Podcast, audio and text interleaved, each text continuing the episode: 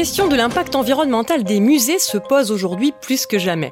Dans le récent rapport du Shift Project Décarbonons la culture, plusieurs leviers sont identifiés. L'un d'entre eux, l'éco-conception, ou comment réduire l'impact global d'une exposition de sa conception à sa fin de vie. Quelle pratique alors pour être éco-responsable? Que faire de nos expositions une fois qu'on ne les présente plus à nos publics? Quelles initiatives peuvent nous inspirer? C'est ce que nous allons aborder avec mes deux invités. Mayenne Guyenne, bonjour. Bonjour. Responsable du développement durable à Universcience, vous êtes en quelque sorte une chef d'orchestre puisque vous coordonnez, accompagnez, conseillez toutes les directions et donc tous les métiers de votre structure. Sylvie Bétard, bonjour. Bonjour. Vous êtes cofondatrice du collectif Les Augures qui accompagne le secteur culturel dans sa transition écologique. Et vous avez personnellement une vraie expertise sur les questions du réemploi, de l'économie circulaire et de l'upcycling. Et puis à mes côtés, bien sûr, l'équipe de Sans Réserve, Mariette Escalier et Lauriane Bissinguier. Mariette, bonjour. Aujourd'hui, vous nous parlerez de sobriété numérique et de réseaux sociaux. Et oui, Marlène, j'ai beau tweeter, Instagram et storifier, c'est un sujet qui a retenu mon attention dernièrement en tant qu'aficionada des réseaux sociaux. Et vous, Lauriane, qu'avez-vous déniché en région Occitanie? Dénicher, c'est le bon mot, puisqu'aujourd'hui je vous emmène dans la recyclerie culturelle d'Artstock pour chiner des objets scénographiques upcyclés. Sans réserve, le podcast du Quai des Savoirs, c'est parti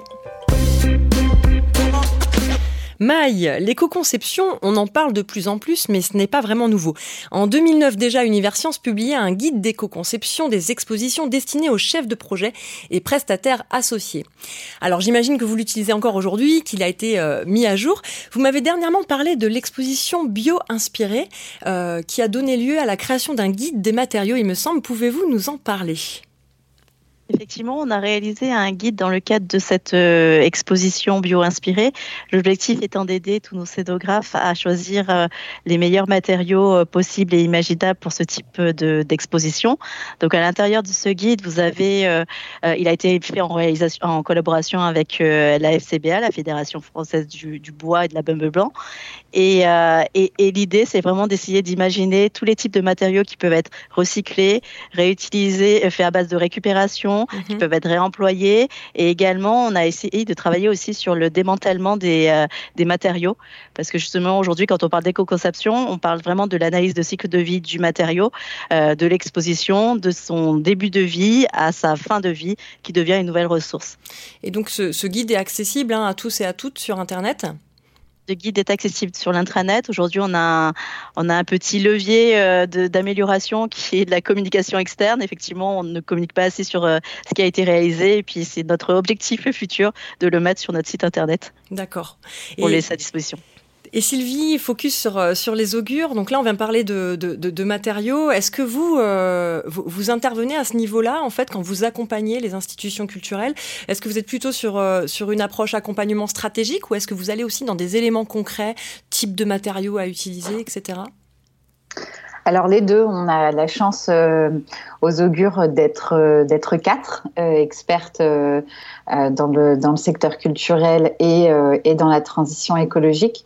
Donc, euh, donc par exemple, Laurence Perilla et, Camille Penn euh, sont plus axés justement sur, euh, sur cette partie stratégie et accompagnement au changement dans, dans les structures.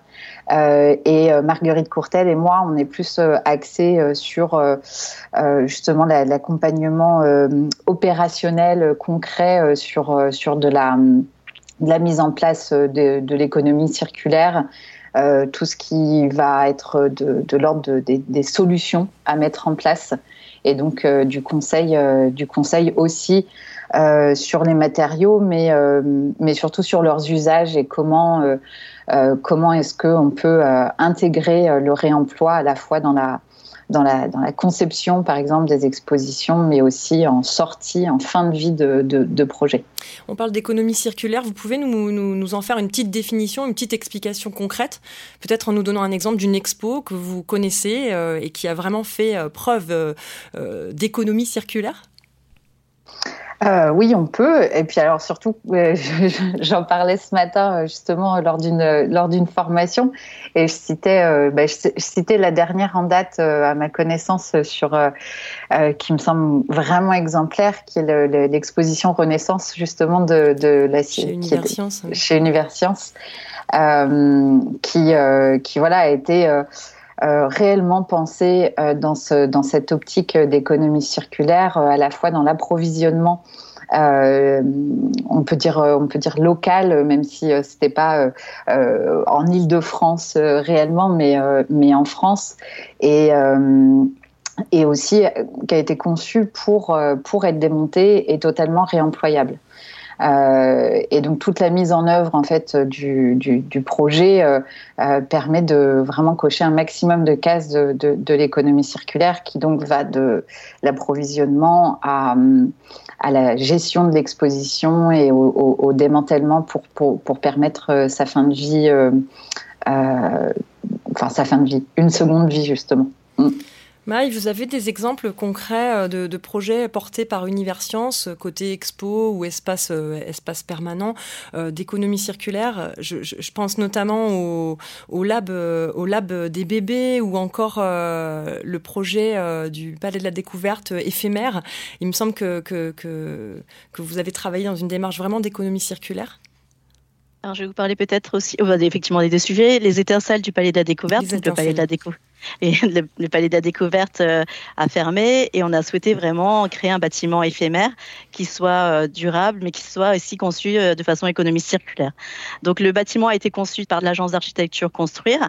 les parois des modules sont constituées avec du, des murs à ossature bois, donc à forte isolation thermique et également toutes les couvertures qui sont autour des grandes bâches sont réalisées en membrane PVC qui sont issues de chutes de chantier. Donc ça c'est pour le volet l'architecture externe et en intérieur on a imaginé l'agencement et l'aménagement euh, en économie circulaire de tous ces espaces intérieurs.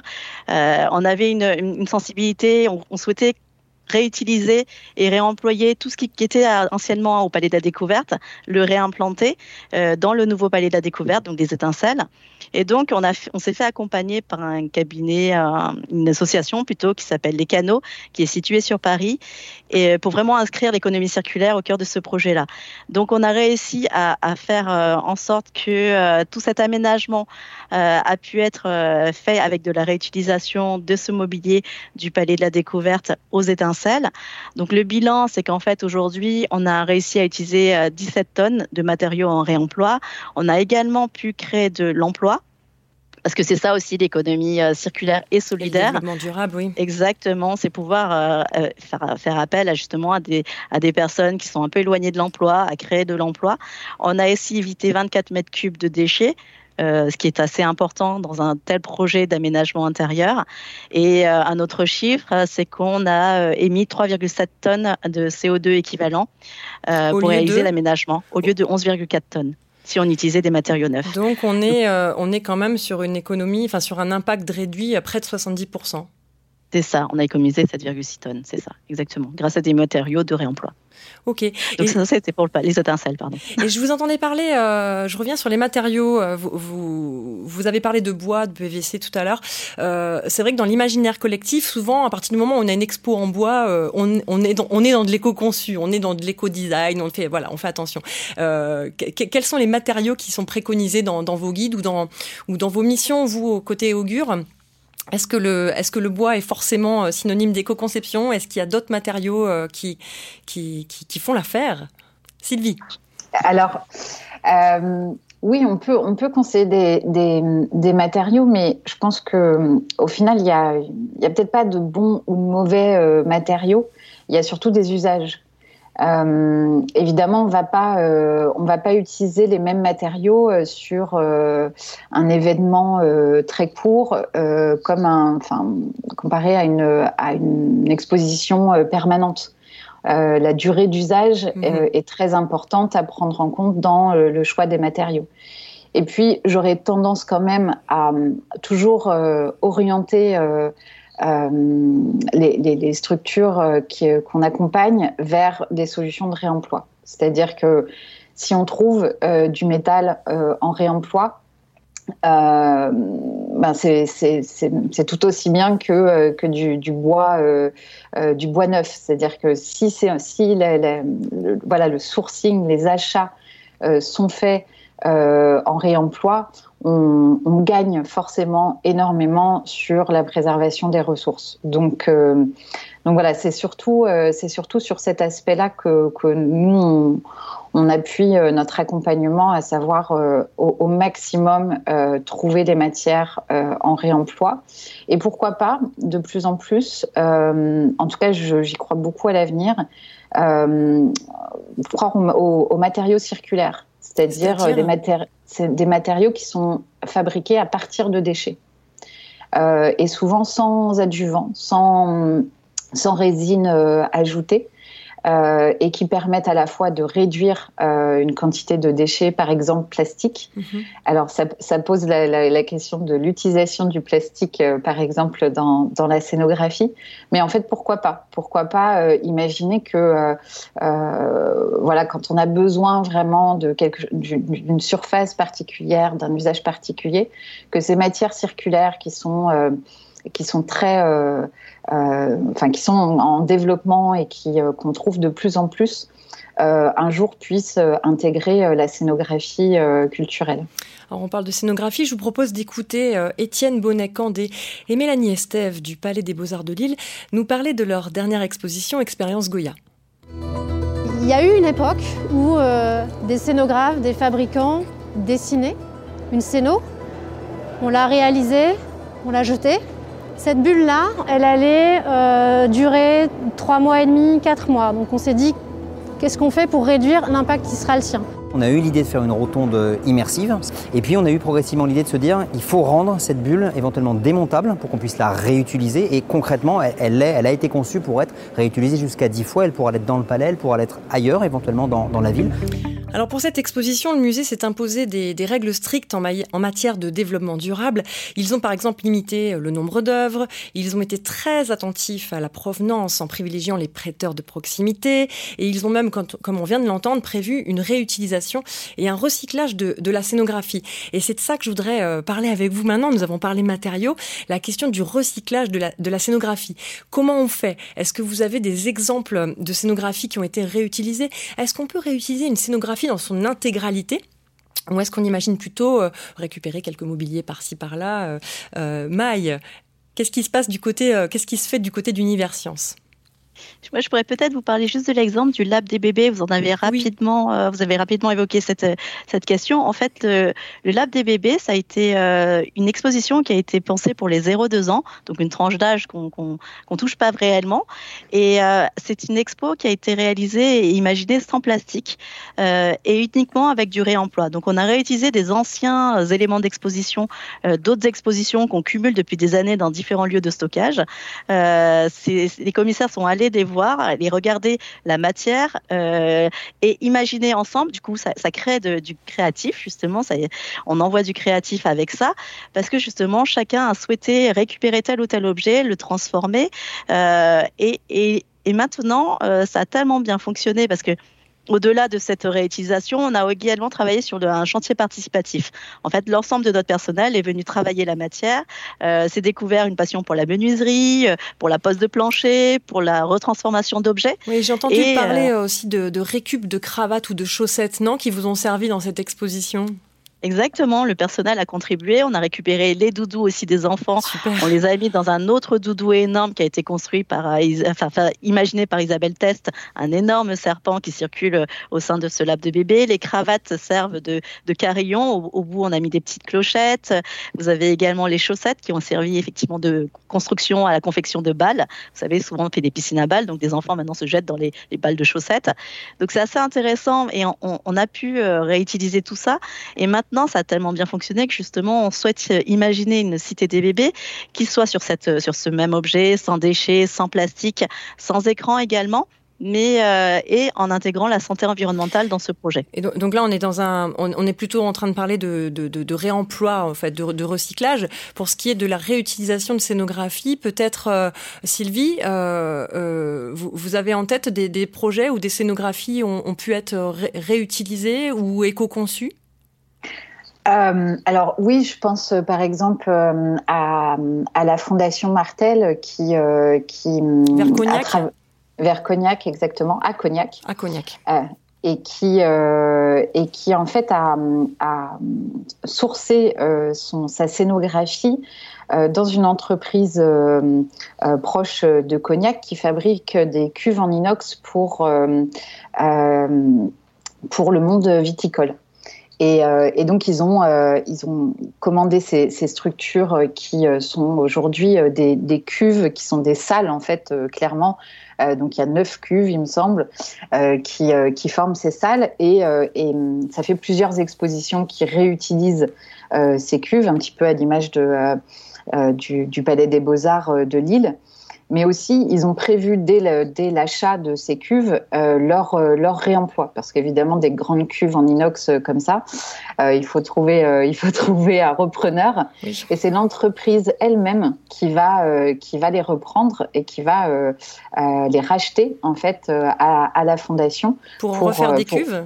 Pour, en refaire des cuves, exactement. La boucle est bouclée la boucle est bouclée et, euh, et je pense que c'est un point euh, essentiel dans l'économie circulaire, c'est euh, c'est la question de, de, la connaissance de son, de son écosystème et de son territoire qui permet justement d'aller chercher des matériaux, soit qui peuvent être du déchet dans une entreprise industrielle, soit, soit de la matière qui peut resservir à nouveau. Et puis, et puis je pense aussi, enfin pour euh, pour revenir euh, sur l'exposition euh, Renaissance, qui est quand même une, une, une expo 100% réemployée. elle est partie dans deux, deux, structures différentes. La réserve des arts, donc les ressourceries sont quand même une des solutions les plus, les plus évidentes sur, la, sur la question de, du, du, réemploi des scénographies. On Et ne puis, plus, on, on, met à disposition les différentes matières pour d'autres structures. Exactement. Et puis, euh, et puis une autre association qui a récupéré aussi, euh, je crois, 20% de la scénographie pour, du, pour de la fabrication de, de mobilier urbain. Euh, et, et, là, c'est un point aussi important, c'est la diversification euh, du réemploi en fin de vie qui s'anticipe dès la conception de, mhm. de, de, l'exposition. Et, et, quand on anticipe cette, cette partie-là, euh, eh ben, en fait, on a le temps aussi de trouver des bénéficiaires, de proposer la matière et euh, les conditions de récupération de, euh, euh, de, la scénographie. Mhm. et, surtout, ça permet grandement de, de, aussi de, de penser le démontage de l'exposition pour, que, pour justement favoriser un démontage rapide, simple et, euh, respectueux euh, de la matière. Oui, nous devons euh, anticiper. Maï, vous qui travaillez de, façon transverse, qui avez un, regard très global en fait sur, sur tous les postes en termes d'impact, en termes d'émissions, est-ce que vous avez une idée de, des postes qui sont les, les plus émissifs au niveau de, au niveau de l'exposition, au niveau de la conception d'expo? Quels sont les postes les plus émissifs? euh, au niveau de la conception des expos, je pense que c'est réellement. Alors, nous, on a fait des bilans carbone sur l'ensemble de l'établissement, et euh, je pense que si on le faisait, parce que c'est aussi notre objectif euh, d'ici quelques temps, de le faire sur les expositions, sur les événements qu'on organise, c'est quand même le déplacement, les déplacements des œuvres, les déplacements des visiteurs, qui sont les postes les plus émissifs aujourd'hui en termes d'impact, en tout cas carbone, et enfin, je pense même d'empreinte écologique si on regarde l'ensemble. Oui, vous, parlez de transport. Je vous, je vous propose d'écouter un rapide extrait de Samuel Qui a piloté l'axe culture euh, du Shift Project. Je vous rappelle le Shift Project qui œuvre en faveur d'une économie libérée de la contrainte carbone. Si on prend par exemple les transports, euh, si on regarde un musée comme euh, le musée du Louvre, c'est à peu près 4 millions de tonnes équivalent CO2, donc à peu près 2 millions d'aller pour New York en avion. Donc en gros, c'est essentiellement lié au déplacement des visiteurs américains et chinois. Si on regarde par exemple l'alimentation, sur un grand festival comme les Vieilles Charrues, on l'a estimé à à peu près 7000 tonnes équivalent CO2, euh, essentiellement liées au fait que l'alimentation elle soit carnée. Si on regarde le chauffage, généralement, par exemple, sur les bâtiments, c'est à peu près la moitié des bilans carbone des scènes nationales, parce qu'elles sont euh, souvent euh, chauffées au fioul. Donc ça fait des dizaines, voire des centaines de tonnes équivalent CO2. Alors beaucoup de chiffres donc, on parle de tonnes équivalent en CO2. On comprend quand même à l'écouter que des choses simples peuvent être mises en œuvre. Enfin, il y a, y a, beaucoup de leviers, il y a le transport, l'alimentation, l'énergie dans les bâtiments, etc. Par contre, il y a une vraie question qui se pose. Donc là, je vous la pose à, à toutes les deux. C'est la question du diagnostic. Finalement, euh, comment on fait euh, pour, euh, pour bilanter? Quels indicateurs nous permettent de savoir euh, bah, où on se situe pour savoir euh, sur quel poste on doit, on doit travailler, nous, pour réduire nos impacts environnementaux? Maï, peut-être pour commencer? En fait, nous, nous, on a réalisé vraiment ce, ce bilan carbone. Donc, le bilan carbone, ça suit le, c'est un audit qui a été élaboré par l'ADEME mmh. et euh, qui permet qui est un référentiel commun à tous les établissements publics, privés qui existent aujourd'hui. Euh, après, euh, il y a différents niveaux dans ce bilan carbone. Donc, vous avez ce qu'on appelle les bilans des émissions de gaz à effet de serre, qui s'arrête dans un premier temps juste aux émissions directes et indirectes de carbone. Et puis, nous, on a souhaité faire le bilan carbone qui prend en compte justement les déplacements et les achats.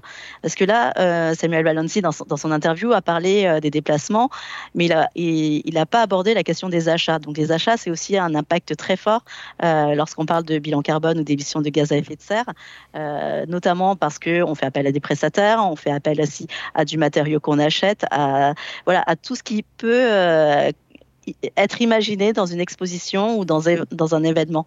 Et donc ça, ça impacte énormément et on peut le faire, on peut faire cette photographie, en tout cas euh, l'image qu'on peut avoir euh, de l'impact carbone d'une exposition se fait via un bilan carbone aujourd'hui.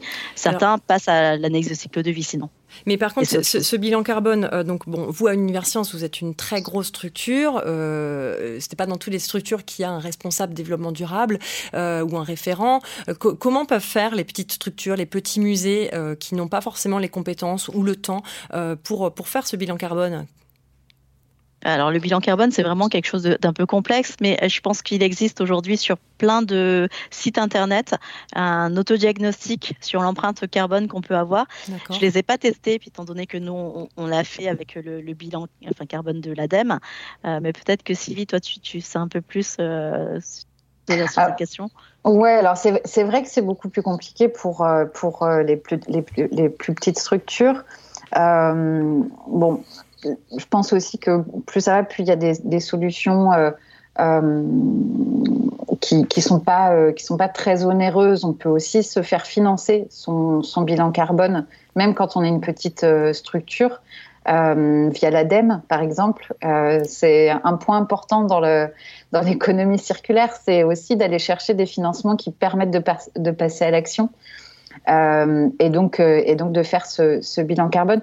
Nous, euh, chez Zogure, on fait pas de bilan carbone. on peut, on travaille avec avec des structures qui qui le font, mais on, on va aussi s'attacher à regarder les impacts en fait environnementaux et sociaux d'un projet. C'est d'ailleurs là-dessus qu'on a travaillé pour, pour la, avec la fondation Martel à Cognac. Et donc, on, on, travaille sur ces impacts tout en installant une, une, méthodologie euh, qui, euh, qui permet juste, justement d'accompagner de, dans euh, les décisions, les choix euh, plus ou moins, euh, plus ou moins vertueux que, que, devront faire les, acheteurs, les, personnes, les chefs de projet, etc. Donc, donc on, y va plutôt par, par thématique, euh, tout en sachant que bien évidemment, euh, les gros impacts sont sur les achats, euh, les transports, les déplacements. Euh, mais quand on commence justement à mettre une méthodologie en place pour mesurer euh, ces, euh, ces, impacts, ben on a envie de tout de suite de les baisser et de trouver des solutions pour, mm -hmm. pour, pour, les, pour les faire baisser. Donc donc, on va essayer de mutualiser euh, le transport, euh, euh de ne pas faire de quand on a euh, un camion en interne, par exemple, un véhicule en interne, on va essayer de mutualiser au maximum et on va repenser en fait l'organisation euh, juste en ayant conscience en, de euh, bah, des impacts et, et, et, et, de leur et de et du coup de leur solution, quoi, de, réduire. De toute façon, la question, c'est vraiment à chaque fois de réduire. Et donc, on, a parlé de matériaux, transport, achat. Et euh, moi, j'ai une question euh, spécifique au numérique dans les expos. Où est-ce qu'on en est par rapport à ces questions? On, voit de plus en plus, on retrouve de plus en plus des expos immersives avec des écrans tactiles, des écrans de la réalité virtuelle. Est-ce qu'il y a aujourd'hui euh, des études ou des, des premiers travaux qui bilantent sur l'impact du numérique dans nos expositions Maï nous, justement, on, est en train de se lancer avec euh, l'Augure Lab, justement, sur ce numérique responsable.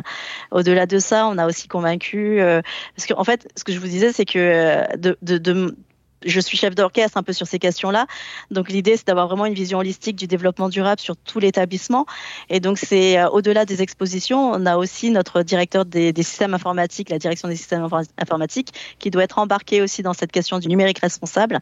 Et euh, donc euh, en fait, on, on, on essaie de, de, travailler sur cette question-là, d'anticiper. On a fait le bilan carbone, on a fait un focus sur le numérique responsable. -hmm. Aujourd'hui, on souhaite s'orienter vers le label numérique responsable pour challenger un peu toutes nos directions euh, internes sur euh, qu'est-ce qu'on peut faire aujourd'hui pour aller au-delà. Et justement, on est effectivement, comme vous le dites, sur le, de l'hybridation de nos expositions, sur la transmission justement de nos expositions via le numérique, la communication aussi via le numérique, et quel est aujourd'hui notre impact? Et aujourd'hui, je sais que la est en train de, réévaluer justement son facteur d'émission carbone pour donner un chiffre le plus juste possible pour qu'on puisse évaluer justement en, en termes d'émissions de gaz à effet de serre. Donc affaire à suivre donc. Et qu'en est-il de la sobriété numérique sur les réseaux sociaux? La réponse avec Mariette Escalier, chargée de projet médiation numérique au Quai des Savoirs.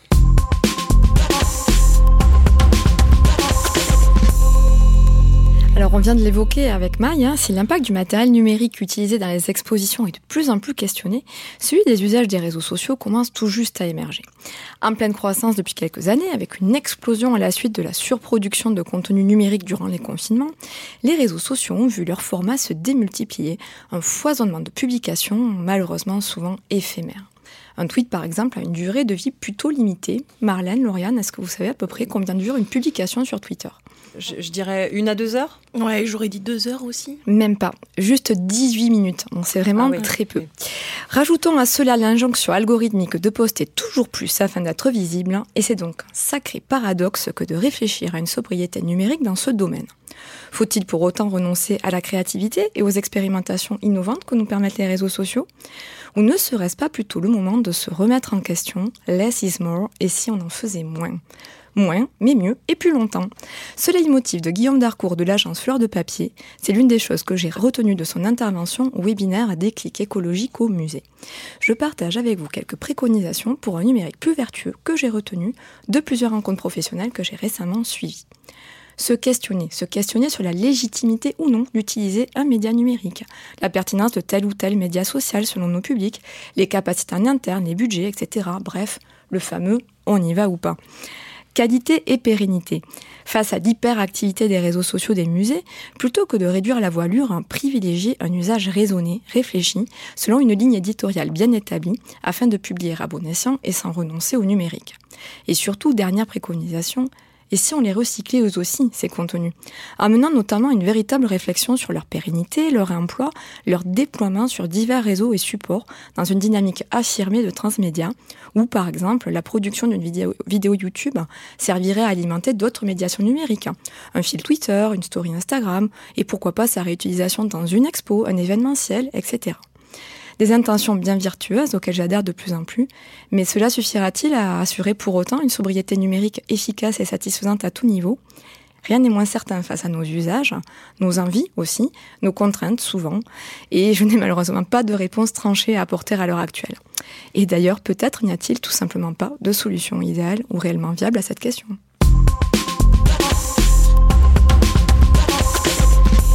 Merci Mariette. Alors une vraie question aussi, hein, l'impact de nos usages des réseaux sociaux et puis du stockage des données. Est-ce que du, côté des augures, dans, l'accompagnement que vous faites euh, auprès des acteurs culturels, vous, vous travaillez aussi sur ces questions-là, l'usage du numérique, euh, sur les réseaux sociaux spécifiquement, dans, un contexte de communication par exemple? Est-ce que, est-ce que ça fait partie de vos prérogatives? Oui, alors je suis pas la mieux placée pour en parler. Mais j'ai aussi suivi le, tout le travail qui a été fait par le Shift Project sur la question du numérique. Mhm. Et on sait aujourd'hui, en tout cas dans le domaine culturel, que l'impact premier de, du numérique sont les terminaux. Donc, on revient encore à la question des achats.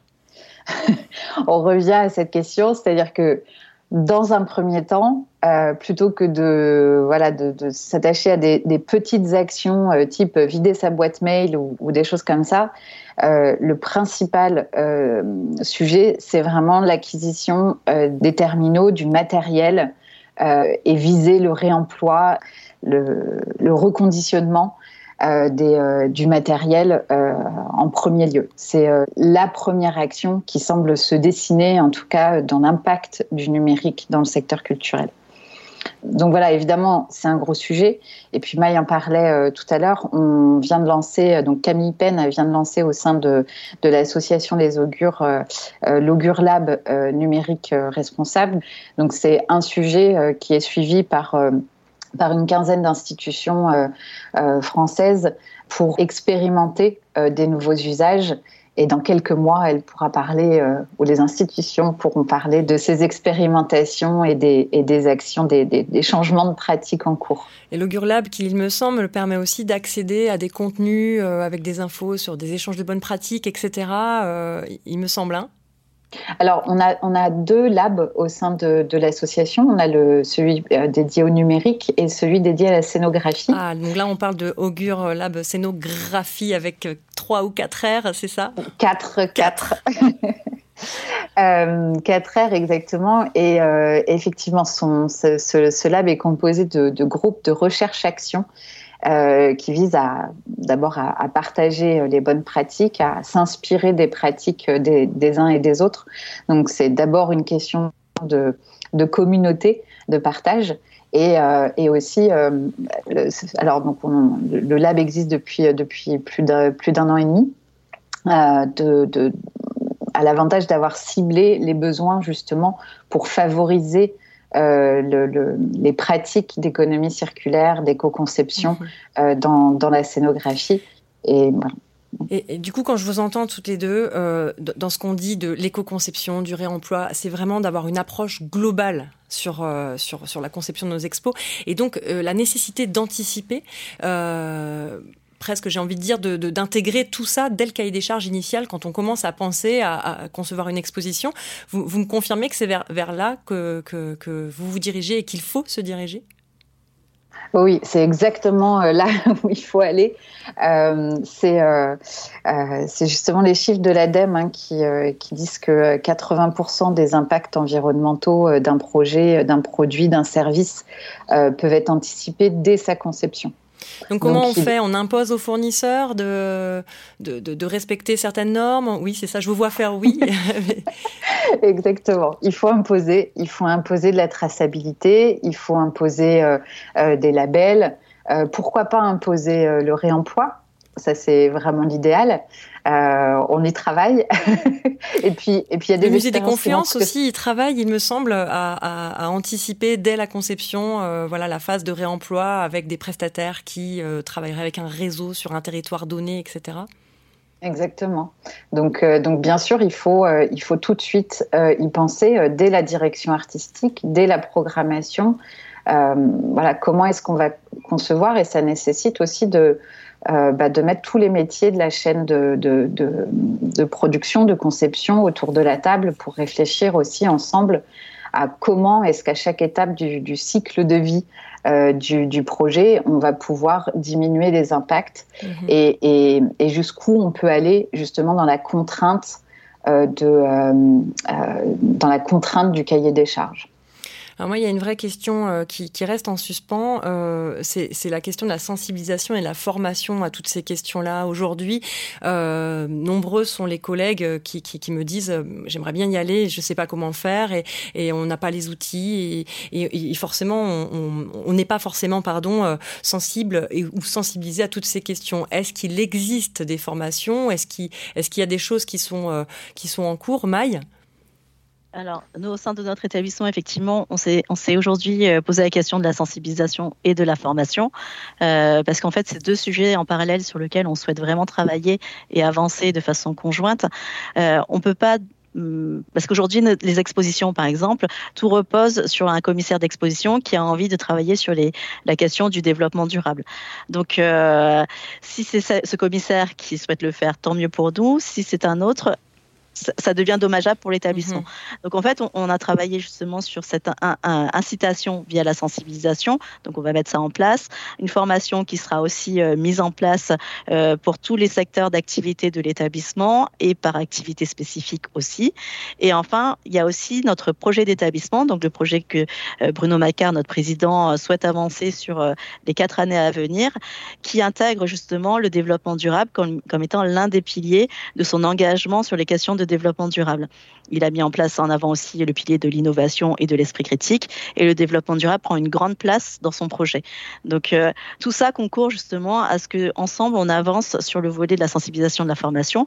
En interne justement, on essaie de déployer ça, mais, euh, effectivement beaucoup de personnes dans d'autres musées plus petits musées peut-être n'ont pas les moyens. Donc, euh, ça serait intéressant justement de, réussir à faire une communauté justement de partage, de euh, d'échange ou de création d'une formation commune dans le milieu de la culture. Et là, vous avez notamment le CNAM qui vient de lancer sa chaire culture et développement durable euh, depuis le 18 mai, je crois.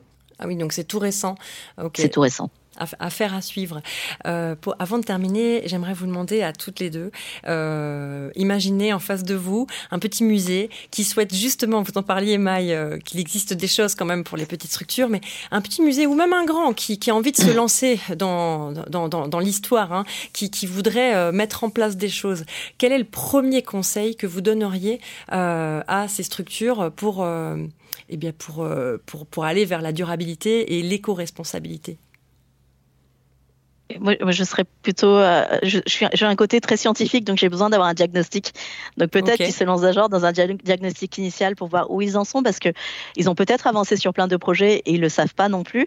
Et donc l'idée, c'est peut-être de recenser, de savoir ce qui existe déjà, valoriser, et puis montrer que c'est possible dans tel ou tel euh, endroit dans le musée, et donc le rendre reproductible. Donc ça, c'est déjà un premier pas pour moi. Donc le diagnostic, c'est essentiel. Et puis après, c'est effectivement peut-être créer un réseau. Euh, enfin, moi, je, je, je, compte beaucoup sur le réseau, des retours d'expérience, les échanges. Dans le milieu du développement durable, ce qui est intéressant, c'est qu'en fait, tout le monde souhaite partager, diffuser au maximum, parce qu'on a cet objectif commun de mhm. décarboner justement le milieu de la culture et de faire en sorte que tous, tous ensemble, on avance et qu'on soit un peu faire de lance. On a un peu ce rôle euh, quand on travaille dans la culture, quand même. Donc, Sylvie, je vous vois acquiescer. Donc, vous êtes plutôt d'accord sur, euh, sur l'idée du diagnostic, de la photographie à un instant T pour après travailler en réseau avec des gens euh, qui, euh, qui, qui, partagent leur expérience euh, et qui échangent leurs pratiques, sur leurs pratiques Absolument. Le, le, le, diagnostic de, de l'établissement, on peut rajouter un diagnostic territorial aussi pour comprendre mhm. tout, ce qui, tout ce qui se passe autour. et puis je rajouterais, juste pour compléter, s'assurer que sa direction est, est, est, partante et engagée. On, sait que, on qu'on voit très souvent en fait que, souvent les énergies euh, viennent euh, des équipes. Il faut absolument que la, direction soit également engagée et soutienne les équipes qui souhaitent mettre en place des, des changements de pratique. Ça doit être un projet, un projet collectif. Exactement. Merci à vous deux. C'est un sujet vraiment passionnant et on aurait pu en parler encore pendant, pendant des heures. Et que nos auditeurs se rassurent, cette émission n'est que la première de notre cycle Musée durable. Affaire à suivre donc. Nous avons beaucoup parlé d'upcycling, de ressourcerie aujourd'hui. Je vous propose d'aller voir ce qui existe en région Occitanie avec Lauriane Bissinguet et son Zoom sur Écosciences. Alors Marlène, pour commencer, je vous propose un petit quiz audio.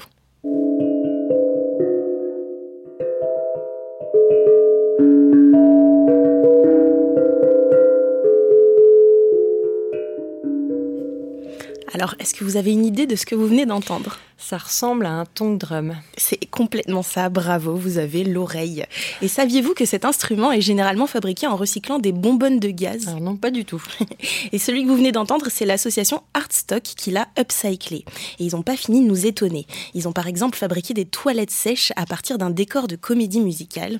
Ils ont aussi une énorme statue de sphinx qu'ils ont récupérée sur une production d'Aïda et qui a pu resservir sur un tournage de TF1 et réutilisée par la suite pour un événement à la mairie de Monaco. Et attendez, dernière petite pépite, ils sont même allés jusqu'à récupérer les décors du spectacle Excalibur pour monter une expo sur Star Wars. Vous l'aurez compris, l'objectif d'Artstock, c'est de collecter, revaloriser et donner une seconde vie aux décors issus de l'audiovisuel et de l'événementiel. C'est un bel exemple d'économie circulaire et d'éco-construction. Alors si vous êtes du côté de Blajan en Occitanie, vous pourrez visiter leur recyclerie culturelle de plus de 4000 m2. Et si vous n'êtes pas dans le coin, je vous invite à feuilleter leur catalogue en ligne. On peut y trouver des costumes, des accessoires, du mobilier, de la vaisselle, des objets déco, matériaux en tout genre, bref, une immense caverne d'Alibaba remplie de trésors pour les artistes et acteurs de la culture. Une belle alternative écologique mais aussi économique, puisqu'avec un décor recyclé, on est au minimum à moins 50% de la valeur d'origine. Vous parliez de formation avec vos invités, Marlène. Eh bien, sachez qu'Artstock a eu le soutien de l'ADEME pour lancer un programme de sensibilisation, conseil et formation à destination de tous les acteurs culturels de la région. L'idée, c'est que les professionnels qui souhaitent développer des pratiques durables puissent échanger sur les questions de gestion des déchets scénographiques et de réemploi de matériaux dans la création artistique et culturelle. Artstock, c'est vraiment un projet complet qui concilie environnement, utilité sociale et activité économique. Je vous laisse avec quelques chiffres clés qui ont réchauffé mon cœur écolo. En 13 ans d'existence, ils en sont aujourd'hui à plus de 6000 tonnes de décors récupérés et un taux de réemploi proche des 99%. Lavoisier avait bel et bien raison, rien ne se perd, rien ne se crée, tout se transforme. Merci Lauriane. Pour plus d'infos, rendez-vous évidemment sur ecosciencesud.fr. Sans réserve, c'est fini pour aujourd'hui. Merci à nos deux invités, Mayenne Guyenne et Sylvie Bétard. Pour aller plus loin, nous vous avons bien évidemment partagé des ressources complémentaires sur le site www.cadessoivoir.fr, rubrique podcast.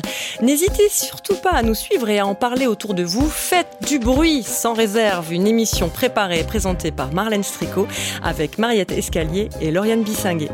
Merci également à nos deux partenaires Instant Science et Campus FM où vous pouvez nous écouter à Toulouse le jeudi à 17h. À la prise de son, Laurent Codoul.